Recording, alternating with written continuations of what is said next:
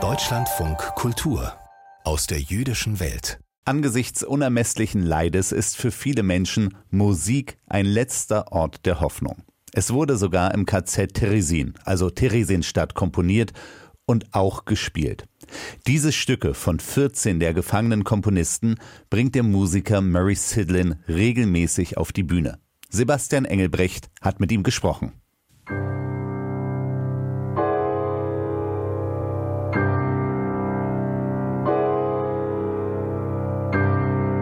Karel Beermann war einer von 20 Komponisten im KZ Theresienstadt.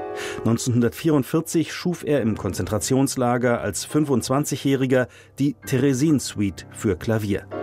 Beermann überlebte nach Theresienstadt auch das KZ Auschwitz und nannte diesen Satz der Suite später Auschwitz Leichenfabrik. Beermanns Werk und die Werke vieler anderer Komponisten aus Theresienstadt bringt der Dirigent Murray Sidlin aus Washington in aller Welt auf die Bühne.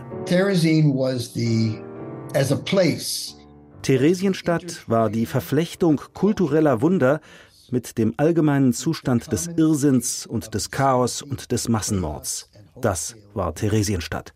That's what Theresin was. Das KZ, auf tschechischem Boden gelegen, diente den Nationalsozialisten als Propagandabühne, als Ausweis vermeintlicher Humanität des Regimes. Faktisch war es Teil der Mordmaschinerie.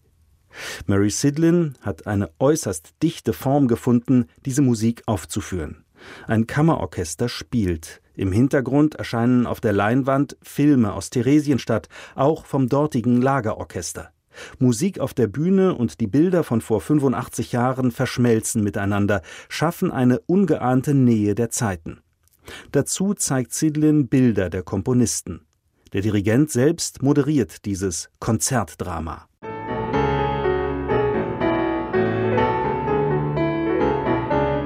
Der bekannteste unter den Komponisten von Theresienstadt war Viktor Ullmann. Das künstlerische Schaffen musste weitergehen, dazu sah sich Ullmann geradezu verpflichtet. Von sich selbst und den Musikern erwartete er Perfektion und Hingabe, wie Murray Sidlin es beschreibt. What he was saying is, you will be judged. Was er sagen wollte war, ihr werdet beurteilt werden, ihr werdet proben und ihr werdet üben und ihr werdet euer Können auf das höchste Niveau bringen. Das schuldet ihr diesem Publikum, wenn ihr neue Musik aufführt und wenn ihr es hier tut, vor diesen Leuten. Unausgesprochen stand im Raum, dies könnte das letzte Mal sein, dass Menschen Musik hören. Im Oktober 1944 wurde Ullmann mit seinen Theresienstädter Komponistenkollegen Pavel Haas und Hans Krasser nach Auschwitz deportiert und dort ermordet. Zuvor hatte er in Theresienstadt zusammen mit dem Dichter Peter Kien die Oper Der Kaiser von Atlantis oder die Todverweigerung geschaffen. Darin tritt der Tod in Gestalt eines Soldaten auf. Er zerbricht sein Schwert und verweigert seinen Dienst.